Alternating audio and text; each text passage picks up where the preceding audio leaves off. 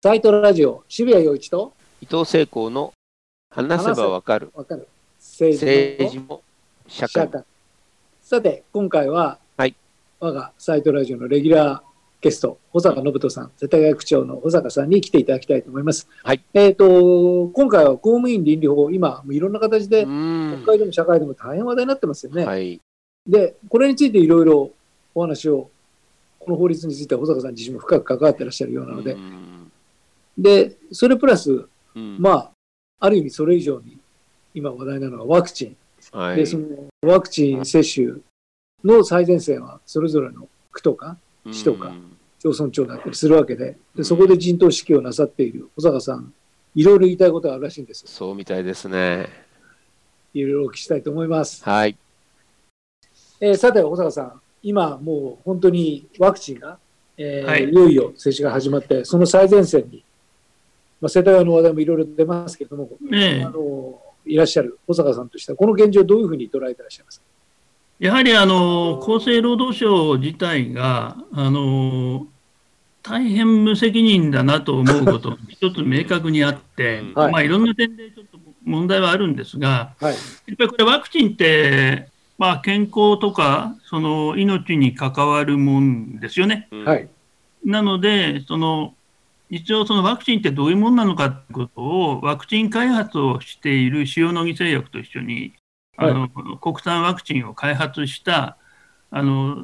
小原先生っていう先生がいらっしゃって、うんはい。先生をまあ世田谷区役所に招いて、まあ、あの勉強したんですね、1月に。はいで、でその先生が言うにはですね、その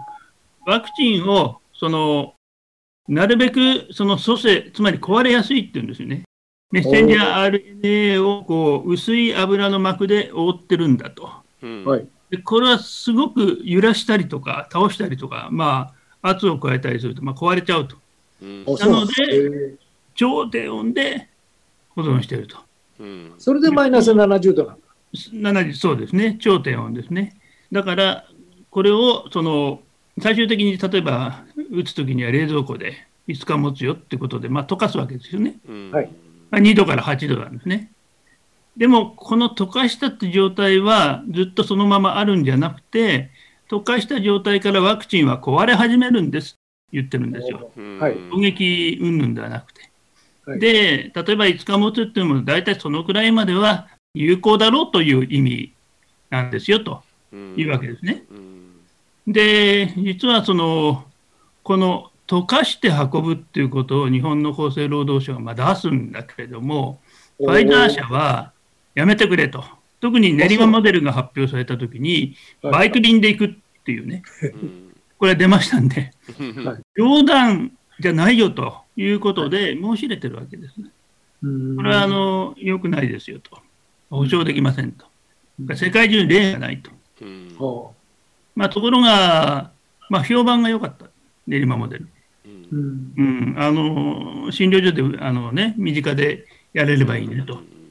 で、実はそのファイザーは、にえっと、2月の下旬にですね、えっと、極端な超低温じゃなくて、零下20度前後の15度から25度っていう、まあ、普通のフリーザーの、医療用フリーザーとか、そのくらいのいっぱいあるんですけど、はい。その温度であの保存した場合には、2週間持ちますと。こういうのを出したんですね。はい。が結果ね、じゃあ、そのわざわざ溶かさないで、はい。まあ、その20度に、零下20度前後にしておいて、運んでいく分には、うんまあ、チャプチャプした液体よりも、うんこれはリスクは低いのは誰だって分かりますよね。うんはいうんだかそうならん、ですねはい、あの2度から8度は推奨せずと、はい。で、冷凍してよと。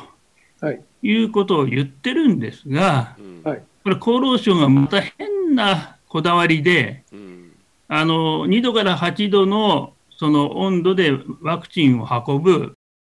まあ、ショルダー式の人とバカでかいですね、クーラーボックスを配っちゃったんですよ。うんえー1個1万6000円で4万個、6億8000万円。だから、これ全く無駄になりますよね、もし冷凍に。そうですね。だってそんなもんで運べないじゃないですか。うん、で、無駄になってもいいじゃないのと。といだって今まではファイザーは75度以外は認めないって言ってたんで、苦肉の策でそれを作ったと思うんだけれども、まあ、あの冷凍で運べるわけですね、20度前後、クール宅急便みたいな車でも。でそれでいいじゃないかって言ってるんだけど、自治体向けの説明会で、両方できますって言うんですね。うん。でよりいいのは冷凍だけど、うん。冷蔵でできないわけでもないですよみたいなことを言うわけですよ。だ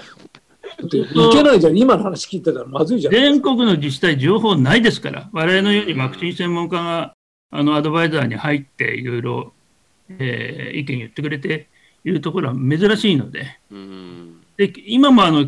国会でこれ、議論になってるんですけども、あの厚生労働省の論理は、自治体さんがどうしてもその、えー溶かして運びたければ、自治体を信用して、えーいいと思うと。どうしても溶かして運びたい自治体ってありますか？よくわかんないです。これ何のはために、厚労省の間違った説明を聞いて、うん、ああ、そうかと思って用意しちゃったと。そうそうそう。で、その厚労省がどっちで両方いいよと言っているので、まあ、冷凍の方が良さそうだけども、溶かしてもいいんだなっていうふうに思っているので、その溶かす方でいこうかって、今、多くの自治体かん考えてるわけですよ。日本大丈夫ですか？ら、これ、やばくないですか？本当にダメですよ、だって。はい。聞かないで。だって山間部もあるわけでしょ、自治体の中にはね。うんでそのバイク便はダメっつっても、あの軽トラとか、そういう、まあ、普通の車でもですね、うん振動はあるじゃないですか。そりゃそうですよ。うん、でもうあの外国でやってる例はないんですね。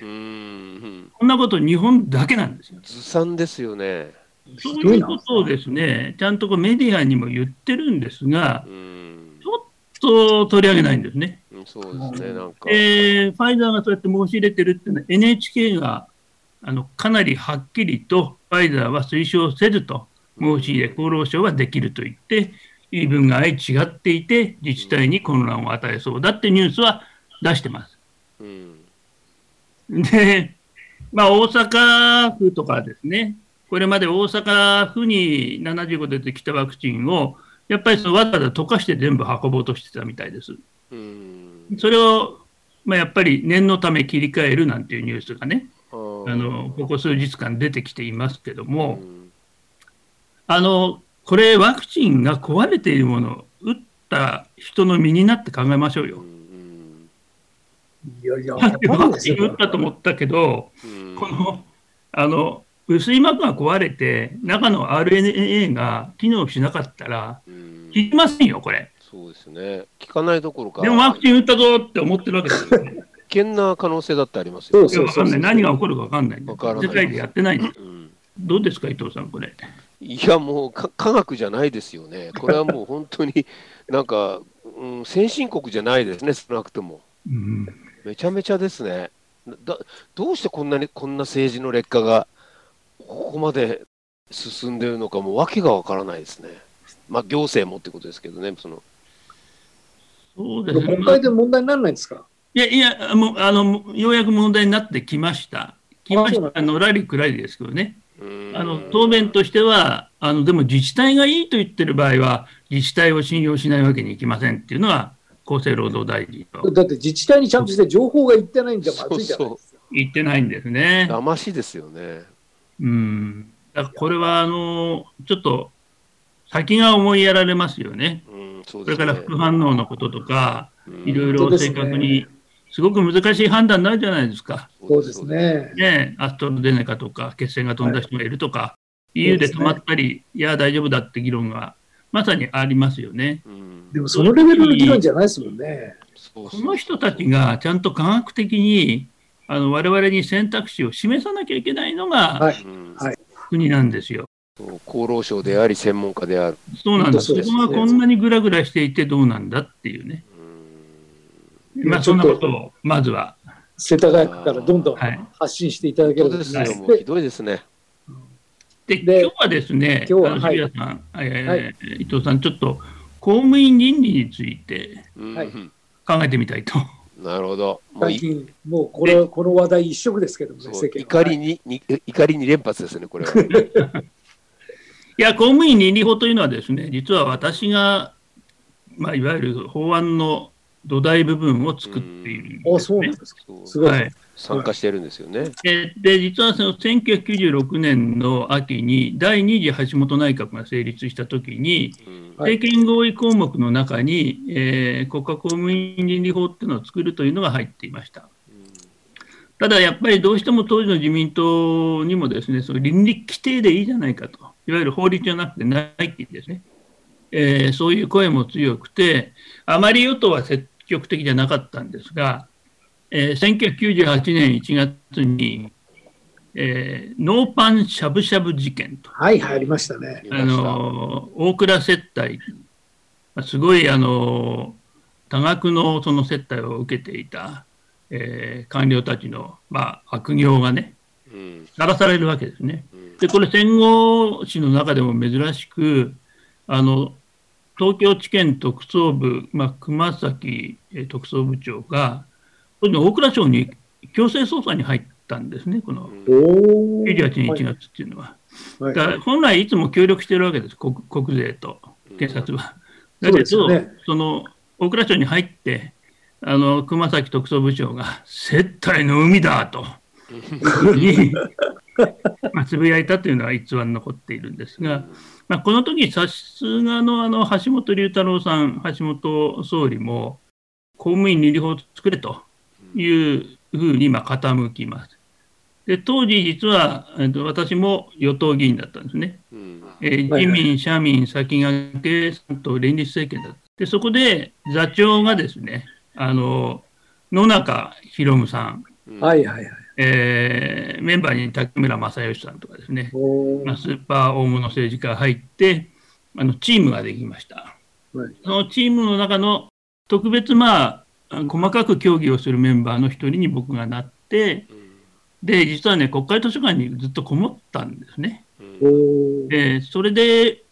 ょっと一つの発見をしたんですね。うんと言いますのは、えー実はその国家公務員法という法律があります。うんまあ、あまり馴染みはないですけどね、一般には、国家公務員法。はいあの公務員の処分だとか、いろんなその人事管理、でこの中に人事院が置かれるっていうのは書いてあるんですね。はい。で、この国家公務員法のその逸話成立過程の本を読んでいったら、抜かずの17条っていう項目があって、へえ。17条、国家公務員法17条に、証人喚問がやれると書いてあるんです。うんほうほうほうで調査を求めることができるっていうのも書いてあるんです。で、これかなっていうふうに、まあちょっとこう連想をしました。で証人喚問というとよくね、衆議院予算委員会とかの証人喚問が想定されますけども、まあ、戦後1回だけその人事院の証人喚問で行われただけのようなんですけれども、まあ、ちゃんと法律にももともと入っている証人喚問権、調査、資料提供要請権とか、そういったものを、まあ、まあ、ある法律をきちっと使って、そこに国家公務員倫理審査会っていうのをこう乗っけて、えーそれで倫理法を作っていこうということと、当時ですね、あのえー総務庁、えーか人事院かどっちに置くかって議論もあったんですね。まあ、総務庁というのは今の総務省に吸収されましたけども。で、まあ、この国家公務員法のあの作りから言って、あのこの承認喚問権っていうのをちゃんと後ろに持っている人事院がいいんじゃないかっていうので、補佐官っていうのをまあ作りまして、まはあ、あとはいろいろこうきょあの議論しながら、まあ、これが成立したのは まあ99年でしたが、1999年ですね。えーまあ、というような話があって、実はこれ、あのその後ですね、2000年代に入って国家公務員倫理審査会の会長とか偉い人がなるんですよ。うん、で、えーどうして人事院に置かれたかとか、その承認喚問がやれるって話を会長自身も残念ながら知らなかったんですね。うん、僕らがう。どういうふうにその法律を作ったかっていう。で、そこでこの間のですね、あ例えば、あのえー森森友学園問題で、はいはい。赤木さんのね、悲痛な叫びがあるじゃないですか。はい。はい。で、あの赤木さんの事件にも関わるですね、えーまあ、国会で堂々と嘘を述べた、まあ、あの当時の佐川局長がですね、まあ、その後、長官になり、まあ、あの公務員を辞めていくわ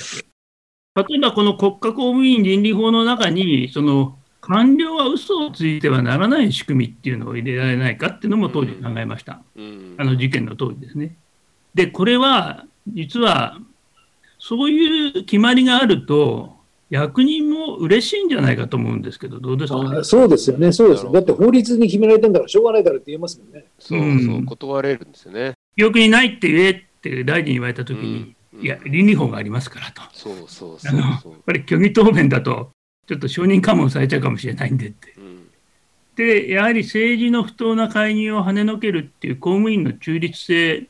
ていうのが、まあ、今、本当に侵されてしまって、うんあの無限のその要求、主人の要求を聞く、しもべみたいになってますよね。うんなるほどね。確かに。あの渋谷さんも、まあね、メディア業界詳しいですけど、どうですか、あの東北新社のお話なんかは。だから結局あれなんですよね。だから、その、なんていうのかな。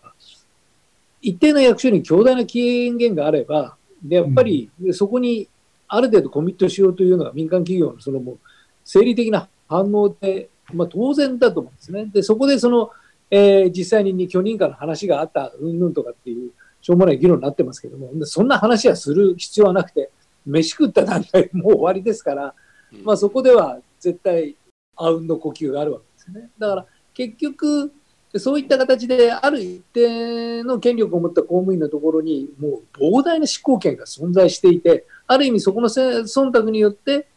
すごく民間企業にとって巨大なその利権が生じているっていう。だからその構造を変えて、もうとにかく全部透明にすると。で、その許認可に関しても、コロコロコロコロだ、こういうふうにやるんだっていうのを、どこから見ても明らかになるという。で、それこそ自分のサラリーマン生命全部かけて3万円の飯なんか食いたくないですよ。その公務員だって。そんなことよりも自分の真っ当な主義主張のもとにやりたいですって。そして自分のなんていうかその役人生命を全うしたいですって。そんな7万円の服なんか食いたくないですよ。僕は思うんですけどね。あれ無理やり食ってますよ、きっと。うん まあ、今回、あの広報広報官を辞められた山田さんもですね、はい。あの私の前の区長の時のはい。世田谷区の副区そう長ですね。で、まあ、当時もちょっとお話ししたことありますが、はいまあ、かなりバランスの取れたリベラルなね、ね。のことも考えていらっしゃったということで、なんかあのまあいろいろな幅のある人たち、えーそしてまあ努力もしてきた人たちが、まあ今回接待の問題というだけになってますけども、なんかこういうふうにですね、その週刊文春の発売日の前まで言っていたことと、オンライン版で出た瞬間に言うことと、なんか絵本のように違うじゃないですか、4コマ漫画っていうんですかね。はい。伊藤さん、どうですか、これ？いや、もう、なんか、ここいや、まあ、さっきも劣化って言いましたけど、えこれも本当に劣化していて、まあ、本当に子供があんな嘘ついたら、親どういうふうに言いいのっていう、えええ国民全体の問題ですよね。それで、ちょっと立ち返るんですけど、渋谷さん、医者さ政権って評判良くないんでしょ、そうですね。うんうん、ただね、ちょっとあのよく見てほしいのは、自社さ政権の、まあ、僕とか辻元清美とか中川智子とか、まあ、1年生で、うん。みんなその法制定の現場に借り出されたわけですよ。はい。まあ辻元清美は NPO 法案とか情報公開法とか、はい。僕はあの公務員倫理法であったりとか、あの他にもありました。はいで、その時に、まあ、少なくともあの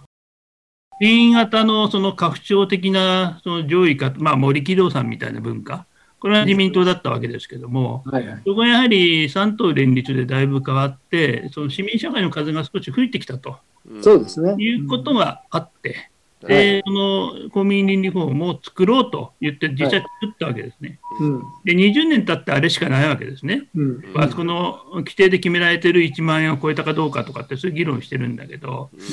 今の国会を見て、うん。20年前そういう立法もあったわけなんで、うん。あの嘘をついても、あの何のペナルティもありませんと、承認喚問以外はですね。うん。で、いわばその膨大な時間の無駄遣いが行われる。だから官僚が振り回されて家来みたいになってると。この状態をなんとかしようじゃないかって、やっぱり、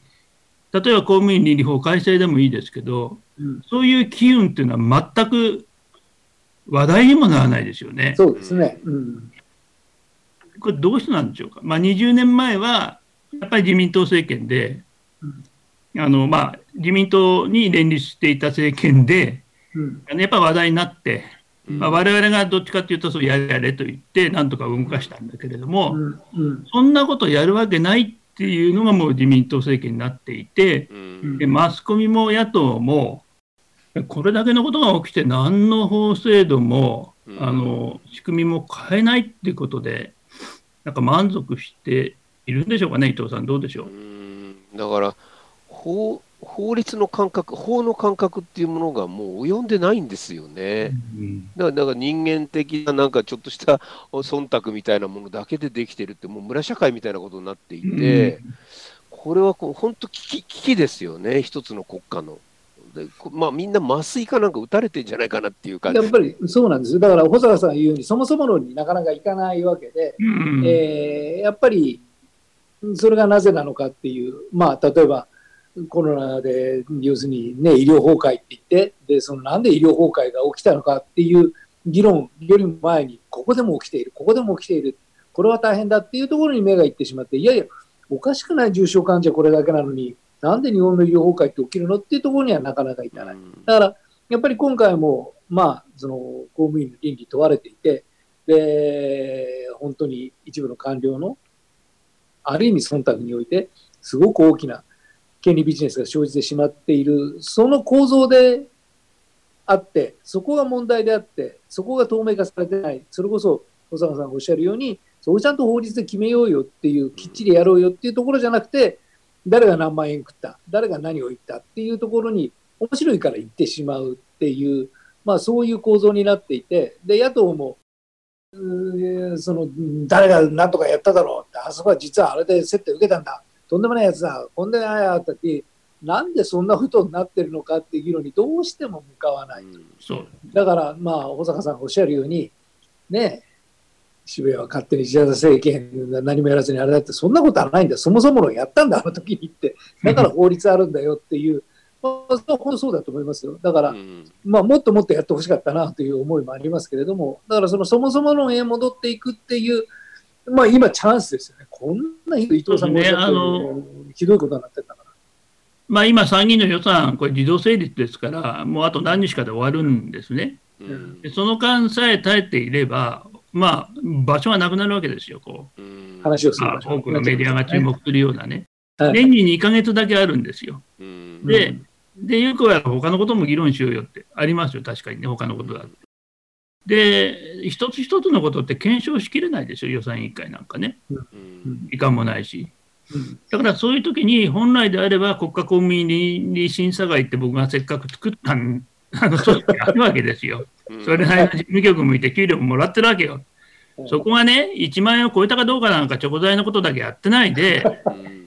これ問題だから調査するぞと、うね、んで総務省が本当にそのじゃあ電波の許認可権限をいつ決定したんだと、でまあ、国会議員が聞いてるようなことも含めてね、ちゃんと調査して、調査報告書を出して、その間、もしあの国会で嘘を言っていたら、あんたにあの、えー懲戒処分の対象にもなりますよと、虚偽答弁の認定っていうのもやるんですよ。もということをやれば、うん。まあ、国会や他の法案とかになっていっても、その調査は続いていくわけ専門集団がいるわけなんで。そういう仕組みをね、やっぱりちゃんとこう作るべき時期なんじゃないかなというのと、あの嘘を言った人間がね、うん今、出世しちゃうんですよ。やばくなると、その辞めるんですよ。と、民間人になったと。うんで、ちょっと目を離してると、天下ってるわけですよ、いいところに。うんうんそうすると、嘘言った方が得なんだね。そうなんですよね。で、嘘言わない人は追い詰められて、まあ、赤木さんはそうだけれども、両親の呵責に耐えてね、亡くなるという悲劇もあるじゃないですか。そうですそうです。だから、嘘を言ったやつはやっぱり、大変、その、この国家公務員が国会で嘘をつくなんてことはあってはならないので、まあ、政治家はまたあの選挙でふるいにかけられますけどもね、うんでこれはペナルティーがあるというのがしっかりあれば、おいおい、そう記憶がないって、イエーイなんてね、ユダヤ人がいても、そうそうそう。あの、思い出してきましたと。ちゃんと言えるんじゃないかなと。思い出させるためのき機能がなきゃダメってことですよね。なるほどね。ただ今お話伺ってると、あれですよね。今ある道具でもそれなりに戦えるんですね。できるってことですね。ねあそうなんです、そうなんです。はい。まあ野党だから、割ともうみんな絶望が深いから、うん。どうにもならんよね、これって。うん。うん。と思っていて、で結局あの、東京地検特捜部とか、そういう捜査機関に、まあ、告発するっていうぐらいになっちゃうわけですよね。うん、あのでも、それだけじゃなくて、あのいわゆる不祥事っていうのは、まあ、日常の業務が逸脱していったことですから、それをちゃんと検証して、そのここはダメよって調査報告書を出して、それがちゃんと役所の後輩にも引き継がれていくっていうふうにならないと、やっぱり進歩しないっていうかね、うんどんどんどんどんタガが外れて、何でもあり状態になっていくうんと思いますけどね。いや、でも野党の責任大きいですね。今のお話伺ってると、本当に道具があるのに使ってないというのはうんあって、そうなんですよ。保坂さん、質問に立たないと、やっぱり、ね。あの国会で嘘をつつくのはいけないってみんな新聞に書くんだけど、でどうやったら嘘をつかないで済むかっていう仕組みまで考えてあげないと、うんそうですね。それはあの霞が関はそんな法案作んないですよ。そうですね。これ議員立法で作るしかなくて、で議員も面倒くさいって言ってんだったら世論を高めなければいけないんだけど、うんやっぱり今の日本のちょっと深刻さっていうのは、ちょっと半分みんな諦めてきたっていうところじゃないですかね。そうですね本当に。ああ、もうしょうがないな、この国はとうんいうところが心配ですねそ。うですそうですねコロナもそうですもんね。え本当に。諦めない政治家、保坂さんを我々応援してますので。えいや、だから、ますダイアンもね、ぜひ出していきたいと思いますし、うんああのコロナでワクチンがあのどのぐらいの時期にどう広がるか分かりませんけれども、あのこういう中であのいろんなですね、えーライフスタイルの変化もありますし、あのプラットフォームを作っていろいろあの地域で交流しようみたいな動きも始まってますので、うんまあ、それにあの結構ね、多くの方が昨日参加してくれたんで、まあ、ちょあっと心強いなとは思っていますけれども。なんとかしないと。あの僕も時々絶望感には駆られています。でしょうね。えにーだけど30秒くらいで回復します。すごい。不死身。また頑張りましょう。はい。頑張りましょうありがとうございました。はい